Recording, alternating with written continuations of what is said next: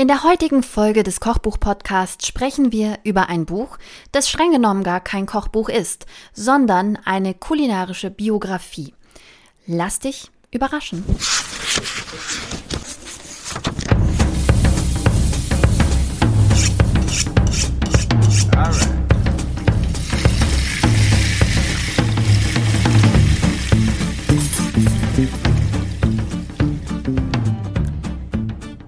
Spreche heute im Kochbuch-Podcast über ein Buch, das gar kein Kochbuch ist. Aber es sind auch Rezepte drin und ich denke, das gilt auch. Stanley Tucci hat mit Taste eine kulinarische Biografie geschrieben. Mein Leben für Küche und Kamera. Stanley Tucci, naja, also wenn du Kochbücher magst, dann kennst du Julie und Julia.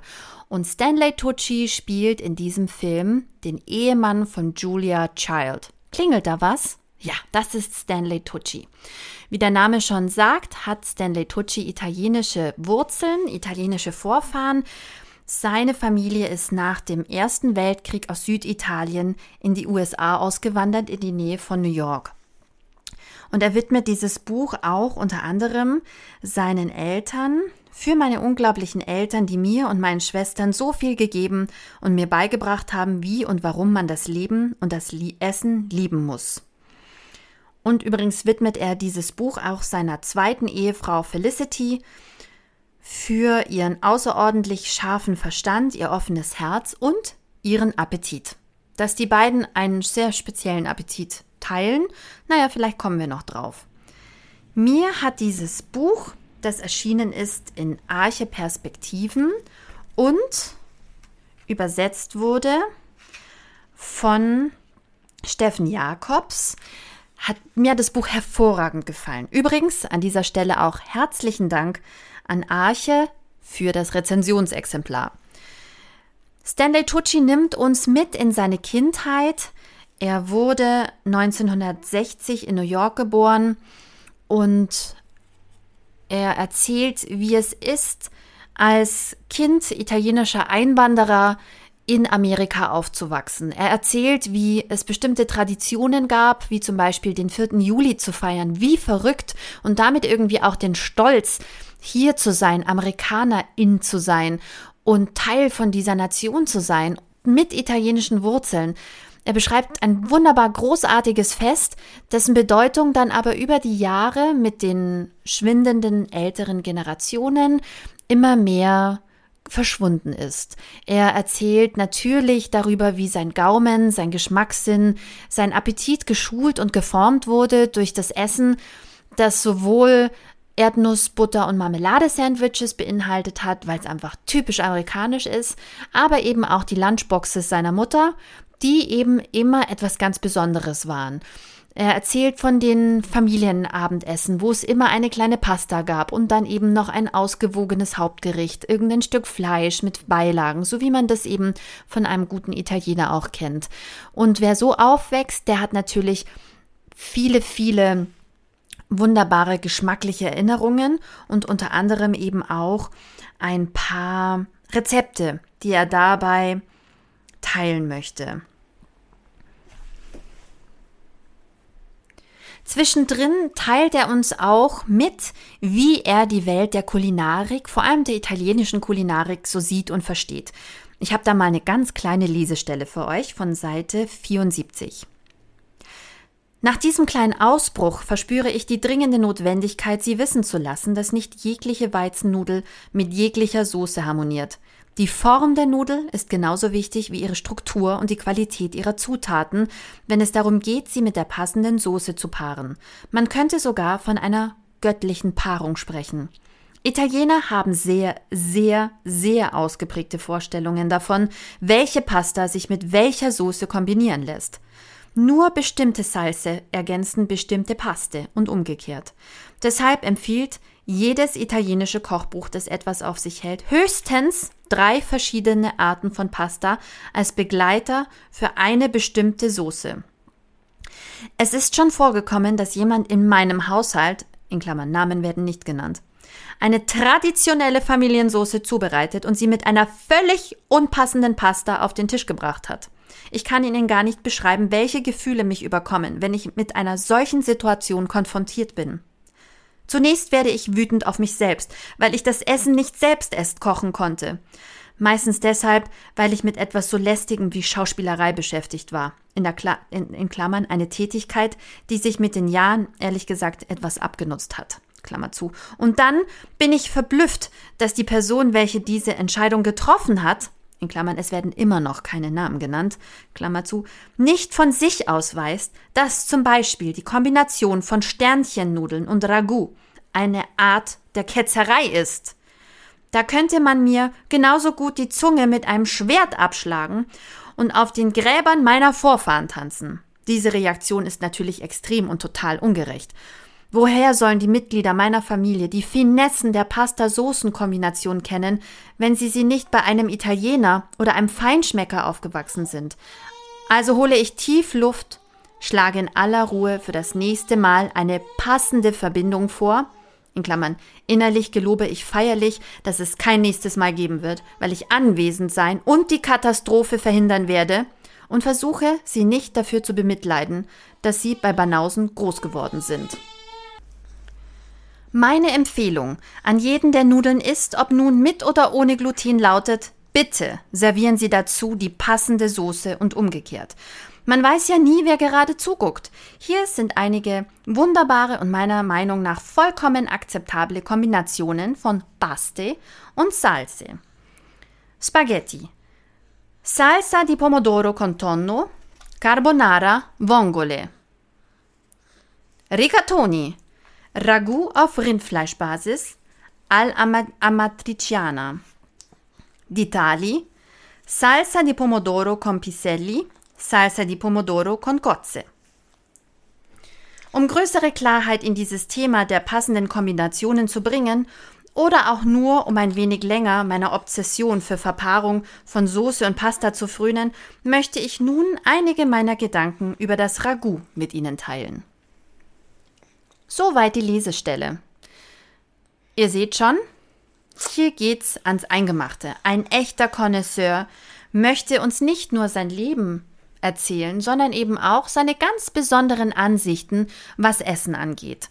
Übrigens hier auch schon ein kleiner Hinweis.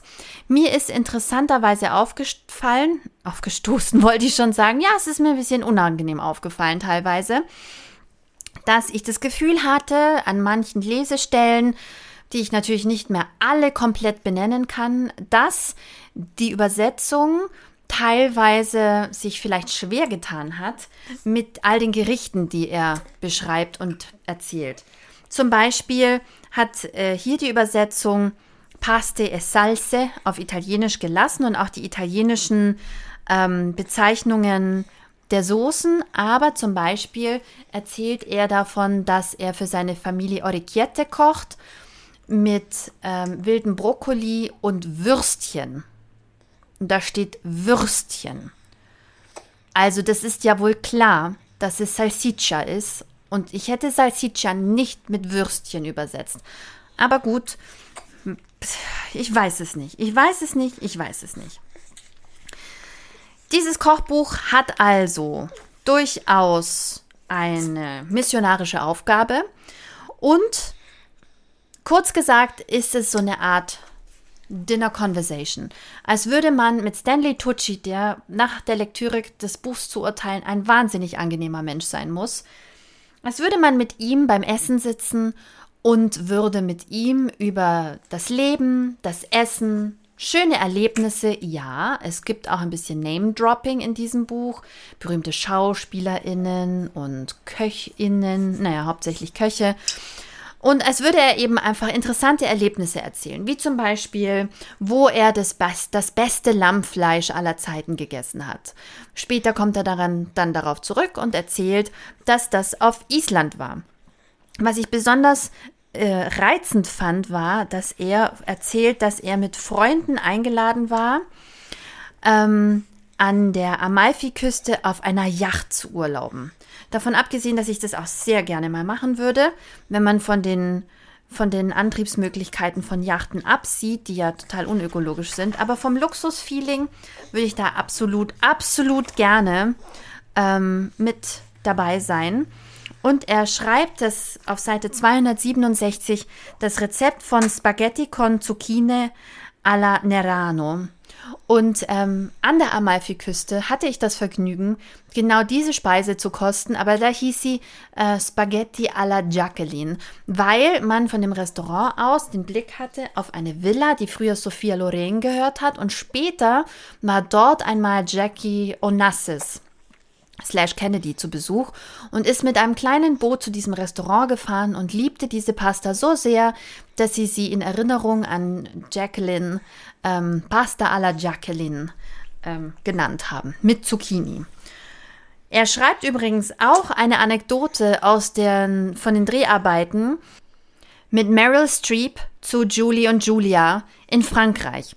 Auch köstlich, so lustig Leute, es ist, als würde man mit am Tisch sitzen. Warum hat Stanley Tucci dieses Buch geschrieben? Hm, meine erste Idee war ja, dass er vielleicht vor allem in den Zeiten des Lockdowns vielleicht sich sehr stark zurückerinnert hat an seine Kindheit, an seine Kindheit, an seine Jugend, an die teilweise auch bescheidenen Zeiten als Jungschauspieler, an die Zeit mit seiner ersten Ehefrau, dass er vielleicht all diese Erinnerungen sammeln wollte. Ich habe ihn nämlich vor allem im, im Lockdown kennengelernt, wo er herrlich immer diese, diese Cocktails und diese, diese Drinks gemixt hat und in seiner Küche von seinen großen Kindern gefilmt wurde, wie er kocht. Und ich kann jedem und jeder wirklich nur ans Herz legen, seinem Instagram-Account zu folgen. Er ist ein so charmanter Mensch, dass man ihm einfach wahnsinnig gerne beim Zubereiten von was auch immer zuschaut. Ähm, aber ich möchte nicht zu viel vorwegnehmen. Es gibt einen wirklich eher dramatischen Grund, einen gesundheitlichen Grund, warum er dieses Buch geschrieben hat und worauf er am Ende des Buchs zu sprechen kommt. Und ich wünsche ihm die beste Gesundheit und weiterhin eine hervorragende Genesung. Ich glaube, inzwischen geht es ihm sehr gut. Aber ich will ja nicht zu viel spoilern. Aber gerade wenn man an so einen existenziellen Punkt kommt, der auch mit dem Essen zu tun hat, dann denkt man vielleicht noch mal ganz anders über sich, über sein Essen, über Genuss und über das, was einem wirklich wichtig ist im Leben nach. Und deshalb möchte ich an dieser Stelle die heutige Folge des Kochbuch-Podcasts über ein Buch, das gar kein richtiges Kochbuch ist, sondern einfach nur auch ein paar Rezepte beinhaltet, wieder abschließen und dir, euch, lieben HörerInnen, einen schönen Tag wünschen, denn es gibt viele wunderschöne Dinge, die uns wichtig sind und unter anderem ist es Zeit, mit lieben Menschen zu verbringen. Und genau das werde ich jetzt machen. Vielleicht machst du das auch und rufst vielleicht jemanden an, selbst wenn du nicht sofort Zeit verbringen kannst. Aber ruf doch mal wieder einen dir lieben Menschen an und unterhalte dich, verbringe Zeit und sag wichtigen Menschen, dass du sie gern hast. In diesem Sinne, besinnliche Grüße, dein Kochbuch-Podcast.